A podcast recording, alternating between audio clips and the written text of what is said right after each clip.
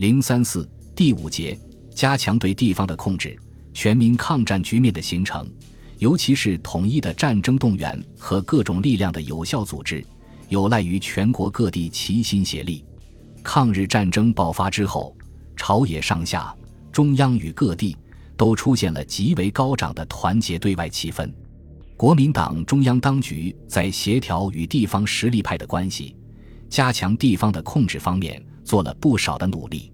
为了团结地方实力派共同抗日，国民政府最高军事当局于一九三七年八月上旬邀集各地军政负责人，在南京共商对日决策。与会者有桂系的白崇禧、四川的刘湘、云南的龙云、山西的阎锡山、河北的秦德纯。江西熊式辉、湖南的何健等，并鼓励与会者就抗敌大计畅所欲言。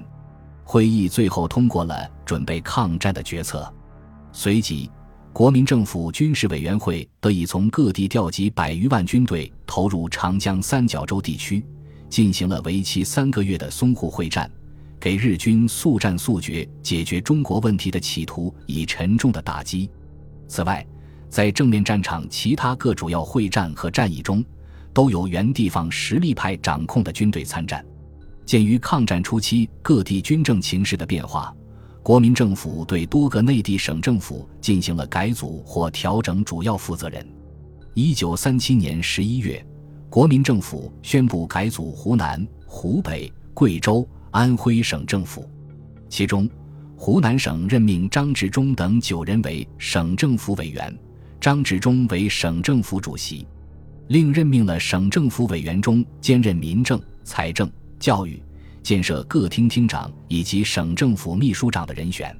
在湖北省，任命何成训等九人为省政府委员，何成训为省政府主席，并任命了省政府委员中兼任民政、财政、教育、建设各厅厅长以及省政府秘书长的人选。在贵州。任命原实业部长吴鼎昌为贵州省政府委员兼主席，在安徽任命蒋作斌、端木凯、刘富为省政府委员，蒋作斌为省政府主席，端木恺、刘富分别兼任了民政厅长和省政府秘书长。四川的情况则更为复杂，国民政府的处置颇费周折。抗战爆发伊始。军事委员会即委派川康绥靖主任兼四川省政府主席刘湘为第二路预备军总司令，不久命令刘湘率领川军出征。经调往抗日前线的川军就有六个集团军，合计单独出川赴于其他国军的独立师、独立旅等，共约十二个军以上。刘湘被任命为第七战区司令长官。一九三七年十一月初，设司令部于南京简银巷川康绥靖公署驻京办事处内。似因胃病复发且病情严重，蒋介石即将刘湘转至汉口万国医院治疗，另委任陈诚为第七战区副司令长官，与刘湘养病期间代行职权。一九三八年一月二十日，刘湘在汉口病逝之后，蒋介石起初拟取消川康绥靖公署。由张群为四川省主席，遭到川康方面实力派一致反对。为安定局面，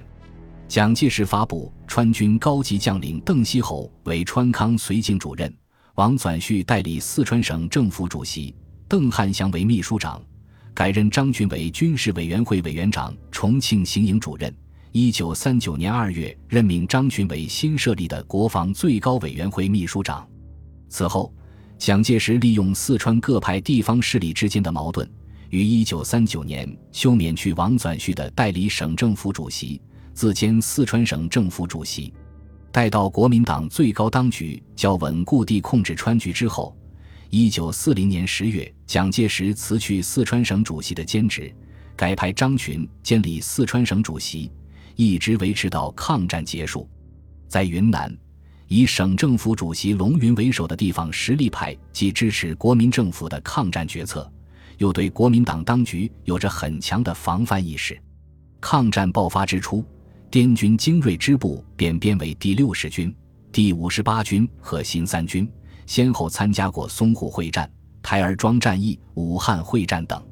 一九三八年底，上述三个军扩充为第一集团军，龙云任总司令。参加过南昌会战和第一次长沙会战。战时，国内各大学、文化机关和中央军政一些部门迁入云南，且滇缅路为重要的国际交通线。蒋介石一直试图加强政治控制和军事的渗透，如任命龙云为昆明行营主任，调关林指第五十二军入云南，布防滇缅边境。以后又调远征军入滇，在昆明设立防卫司令部。另外，国民党云南省党部的主任委员虽然是龙云，但实权则掌握在 CC 派手中。龙云则力图维持战前的割据地位。对在滇中央军政势力加以限制和防范，尤其是到了抗战后期，龙云与国民党中央当局的矛盾趋于激化。到抗战胜利初时，龙云被解除在云南的一切军政本兼各职。抗战时期对地方的关系上，国民党中央当局不仅力图整合各地方实力派，此外，为了凝聚民心，调动一切力量，共赴国难。同时，也为了巩固国民党统治的根基，在地方各级党政关系方面也进行了相当程度的调整，在不少地区推行了新县制。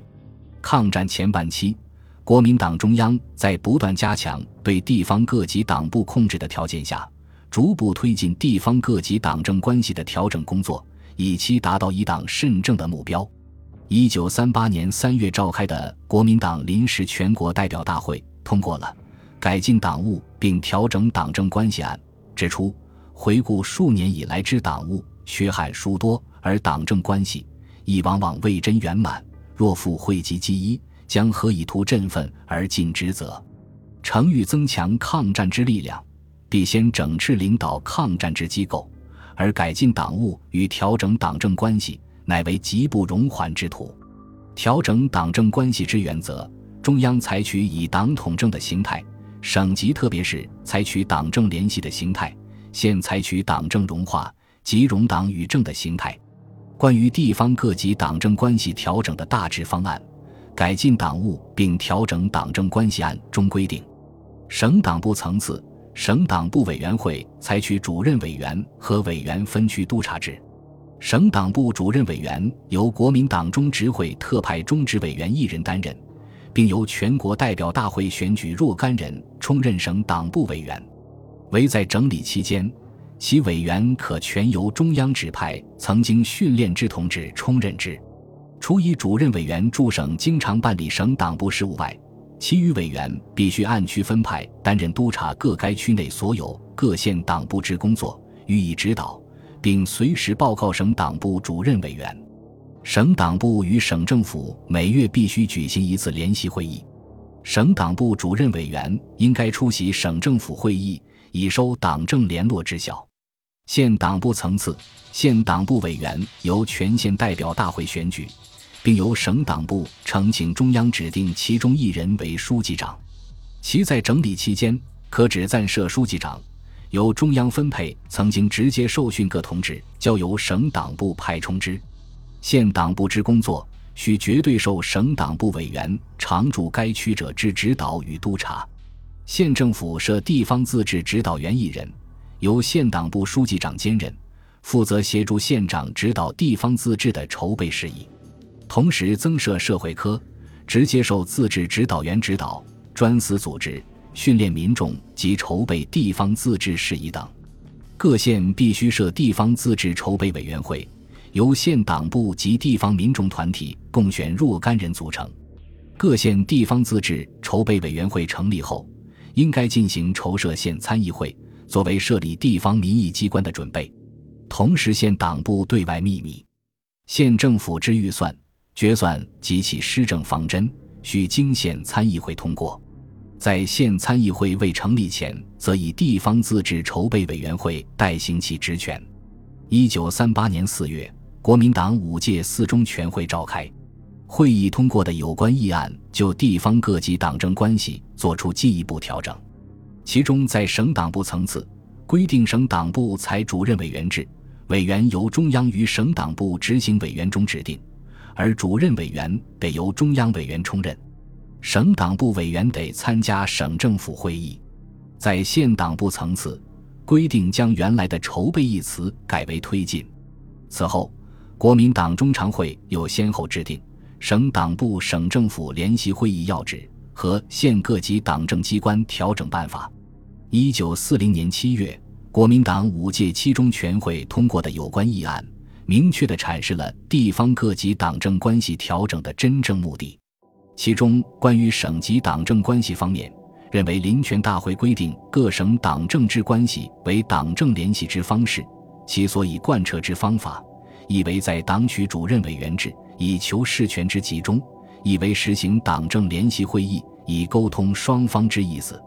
在前者，主任委员在原则上必须专任，然后可以专心致志以规划党务、推进党务；在后者，必须恪遵中央法令，严格履行，开诚布公，以求党的政策之遂行。关于县以下各级党政关系方面，认为旧组之言，临权大会所谓县以下各级党部取容党于政之方式者，其真意乃在使党政合为一体，而非与消灭党的组织与工作也。故今后知县以下各级党部对外宜改取秘密方式，以加强其活动力；对内则当力求党员选举、罢免等权之实施，彼能自尊其在党内固有之地位。就训练言，必须使各省训练地方自治人员之工作，实质上即为党的训练工作；即在其他各种训练班中，亦均宜加强党的教育，使党与政治在各地却能融洽于一炉。而后训练之目的是达。就社会工作言，必须选择曾受训练之忠实同志，担负县政府主管社会事业之责任，以与党的指示相呼应；而各地方人民团体以及乡镇保甲之工作与活动，尤需由本党发动党员掌握其核心，为积极之推进。本集播放完毕，感谢您的收听，喜欢请订阅加关注。主页有更多精彩内容。